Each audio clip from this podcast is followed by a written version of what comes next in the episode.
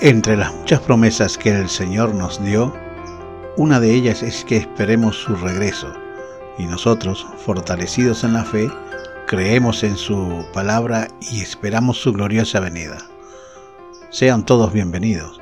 Esto es Así dice el podcast de la Iglesia Gracia y Gloria, que tiene por finalidad compartir meditaciones para renovación personal, consuelo en las aflicciones y aliento para superar situaciones y además anunciar las buenas nuevas que provienen del reino de los cielos.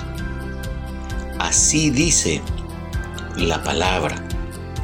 No os dejaré huérfanos, vendré a vosotros. El Evangelio de Juan, el capítulo 14, el versículo 18. Jesús ascendió a los cielos hace unos dos mil años aproximadamente y se sentó a la diestra del Padre. Pero no quedamos huérfanos, aunque Él no esté físicamente. En nuestras tribulaciones, Él nos consuela. Es un gran gozo saber de que Él va a regresar.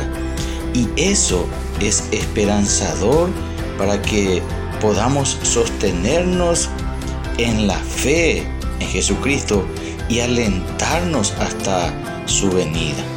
Jesús está ya en camino. Él nos dice, vengo pronto.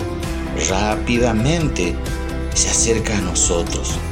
Él dice, vendré a ustedes y nadie va a impedir que eso suceda ni nadie tampoco va a retrasar ni siquiera por un minuto aquel venturoso día.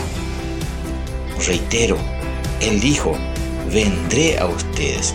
Y es eso lo que va a ocurrir. Su venida es sobre todo para aquellos que esperamos en Él.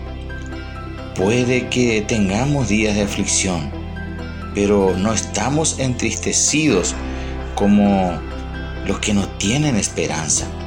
Más bien nos refugiamos en el que es nuestro amparo, en el que dijo, reitero, vendré a ustedes.